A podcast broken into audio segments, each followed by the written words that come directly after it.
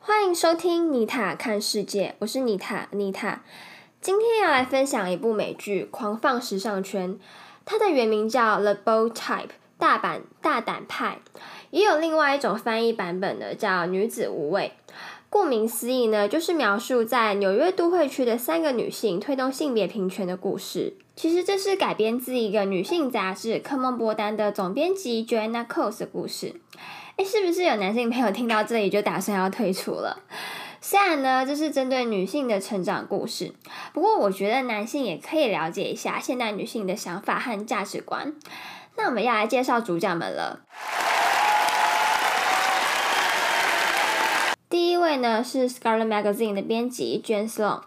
有一次呢，他想要针对一个叫 Helen Wolf 的女性众议员做介绍。那他一开始做 interview 的时候呢，通常会问像是一些，哎，你每天都穿一些什么啦，或者是怎么挑衣服啦这样的问题。那 Helen Wolf 就回复他，因为每一天都很不一样，所以我认为呢，每一件衣服都很重要。我在选衣服的时候呢，会思考我要传达什么，如何让穿搭对自己有利。然后呢，他就举了一个关于希拉蕊的例子。他说了，希拉蕊每一次办完辩论会的隔一天呢，她的裤装相比她的政策呢更受到讨论。那接下来呢，我们都可以想得到，Jane 会提出一些关于政治性的问题。当然，Helen Wolf 不会回答这些问题，所以呢，就让 Jane 感到非常的烦恼。有一次呢，他在网络上看到关于 Helen Wolf 反对洁净水法的辩论会。就在隔一天呢，Helen Wolf 的穿搭就受到了热切的讨论。她穿的是一件莱姆绿色的外套，搭配深蓝色的条纹裤装。Oh my god，真的超级丑的！这是怎样要演马戏团吗？我相信身为一个大人，一定都知道，在正式的场合这是非常不适合的穿搭。那难道 Helen Wolf 他会不知道吗？当然不可能啊！那他到底为什么还要这样做呢？原来他把时尚穿搭当成是一种烟雾弹。就是要穿的这么的浮夸，才会让大家都注意到他呀。于是呢，Jane 就将这篇文章下了一个很有趣的标题哦，叫 “Pay attention to the woman behind the clothes”，注意衣服背后的女人。那这篇文章呢，在网络上非常的红，所以 Jane 就被邀请作为一场政治座谈会的来宾，聊聊关于年轻女性参政的议题。这场座谈会的来宾呢，几乎都是在政治和经济领域的专家或是名人。这 Jane 以女性杂志的政治评论员这个身份呢，代表出席。那主持人就问他，为什么你会来这里？Jane 就说了，年轻人想要参政，但现在呢，有很多的事情让人感到害怕。当你感到害怕呢，你就需要一个可以信任的声音。这个时候呢，坐在他旁边有一位叫 Sean 的来宾呢，非常的没有礼貌，一直的插话打断他。而 Jane 对于自己的表现感到很失望，他认为自己没有说很多的话。那他的上司，也就是 Scarlett 的总编辑 Jacqueline Carlyle 呢，就对他说：“重点不在于你讲了多少，而在于这些内容呢，让人们产生共鸣。”而 Jane 的言论呢，确实也受到很多网友的青睐。那，我们聊聊 Jacqueline Carlyle。虽然她不是故事里的三位主角之一，但是呢，她是一个非常重要的角色哦。而身为一个 editor in chief，他的任务就是要不断的鼓励他的下属们，所以呢，他是个金句爆棚的一个人物。在第一季呢，他对他的下属们说了一段让我非常印象深刻的话。他说了：“六十年前，这本杂志问世，重新定义规则。现在呢，那个责任落到你们头上。”我期许你们去冒险，我期许你们陷入热恋，让你心碎，去犯错，去弥补，勇敢的跨出去，一飞冲天。我期许你们狠狠的踹开企图阻止你们的人，因为你们不只是为了 Scarlet 工作，你就是 Scarlet。或许呢，有很多朋友对于我们这些 creator 感到很疑惑，我们哪来的这么多 idea 可以一直产出新的作品？我想要说一句话哦。在创作之前，先懂得品味生活。这些 creator 除了很会表达和沟通之外呢，其实更会观察自己身边的人事物。在我们的生活当中呢，一定会有让我们感到开心的事情，也会有让我们感到不愉快的事情。无论是那一些美好的，还是那一些让我们感到不愉快的，都会在无形之中呢，成为现在的我们，甚至是未来的我们。所以呢，我非常建议大家可以试着把这些事情都记录下来，但是呢，请试着放大比较美好的那一面，并缩小比较不愉快的那一面。或许他是在寒冷的冬天，手上握着一杯热腾腾的咖啡。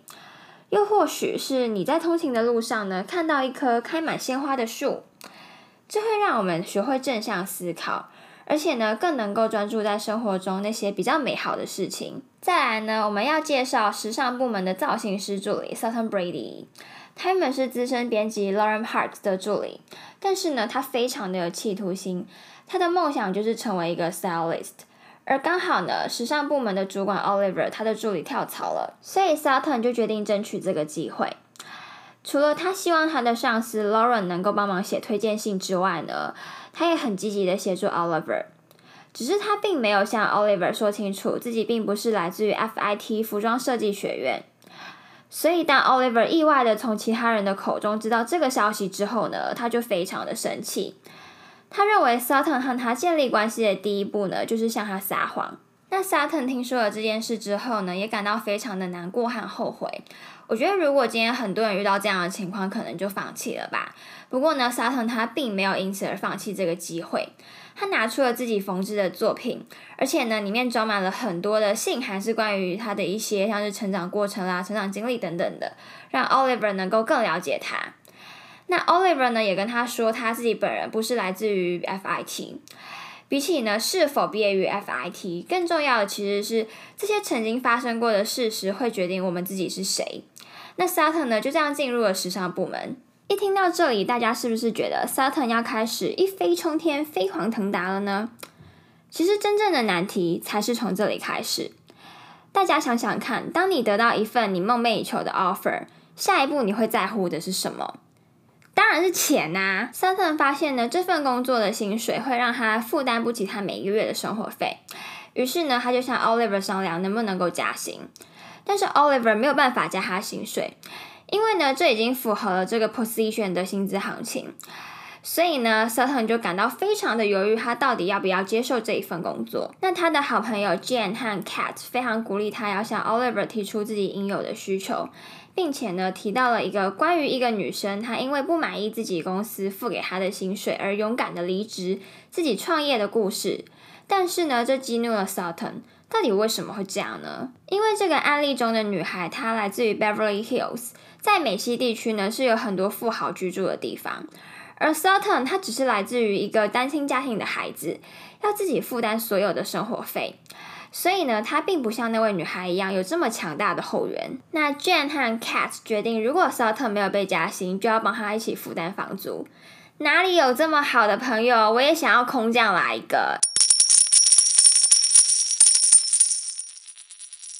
But but but，最后呢，Sutton 还是选择向 Oliver 提出自己的需求。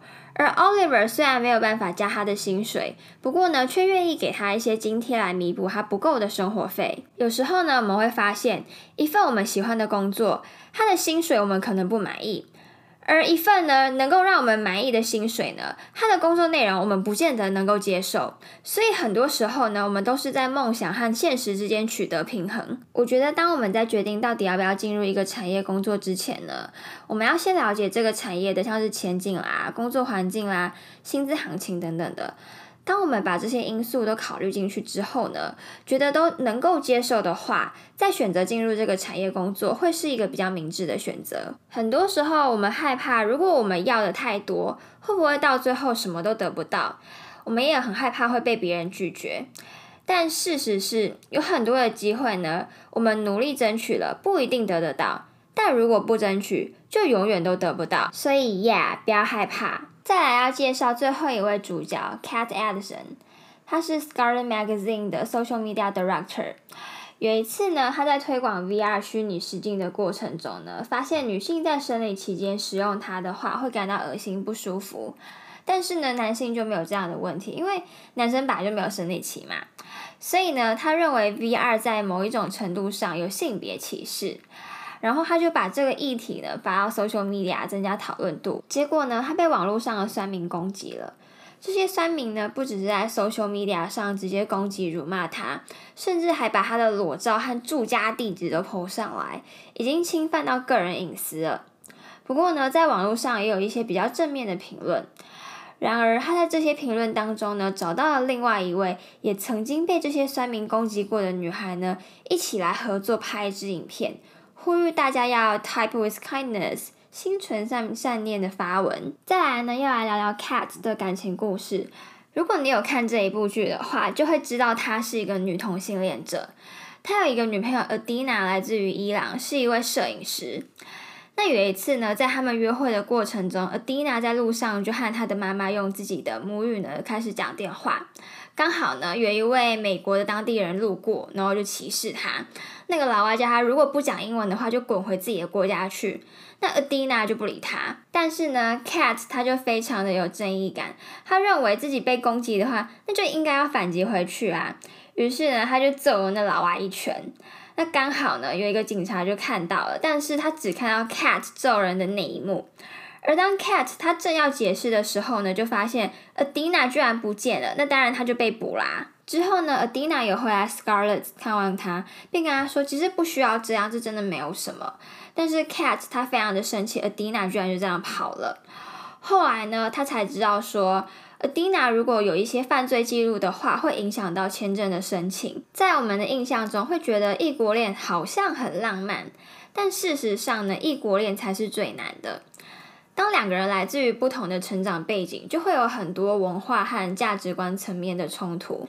以 Cat 和 Adina 的例子来说呢，那一些被 Cat 视为理所当然的公民权，像是找工作。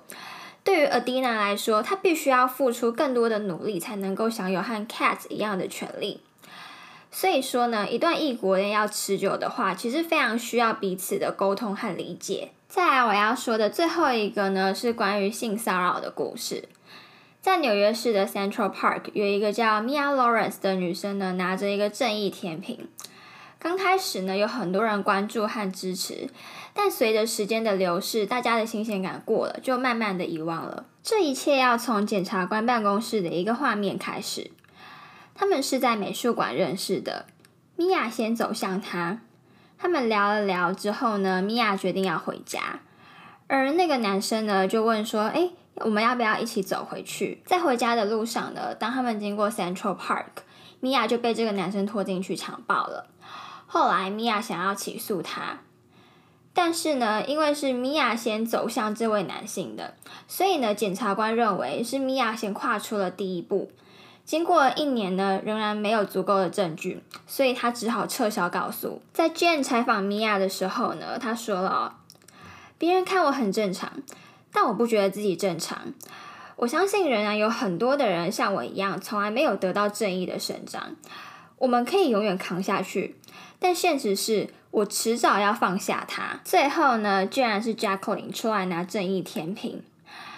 他说呢，某一天他的上司问他晚上要不要一起留下来加班，他可以帮 Jacqueline 批改文章啊之类的。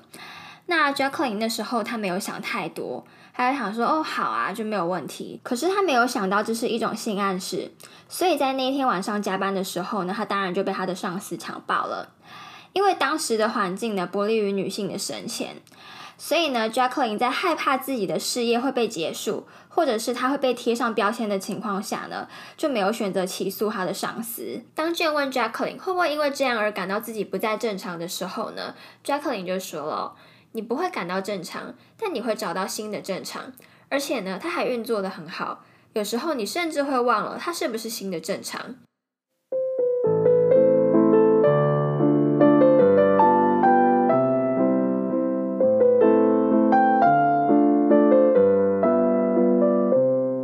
虽然不是每一个人都有被性骚扰的经验，但是我相信女生相对男生来说，真的比较容易被性骚扰，而且很多时候很难搜集证据去起诉这一些加害者。根据一份二零一七年劳动部的调查数据，近一年呢，在职场当中被性骚扰的女性受雇者呢，占了百分之四点四 percent，而男性是零点四 percent。那这些加害者当中呢，以同事或是客户的比例是比较高的，其次才是上司。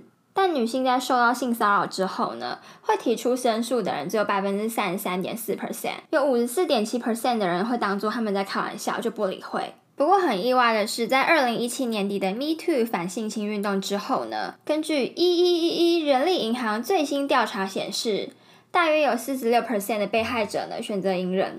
而男性的比例占了五十八点三 percent，比女性的四十四点四 percent 还要更高。诶，有很多受害者不愿意将这些事情说出来，是碍于害怕被大众贴上不好的标签。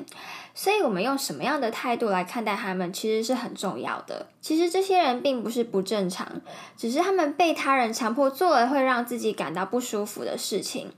所以，我认为我们可以对他们再更友善一点。不要因为这样就对他们推贴上了不好的标签。我相信每一个人都不喜欢被别人随意的就贴上了标签，而性别平等呢，也是建立在彼此都能够互相尊重的基础。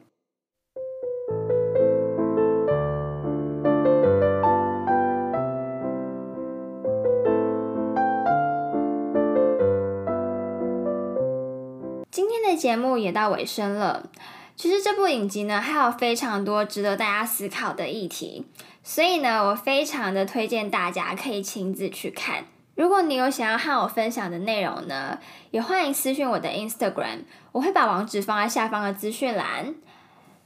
今天的节目就到此结束，我们下次见。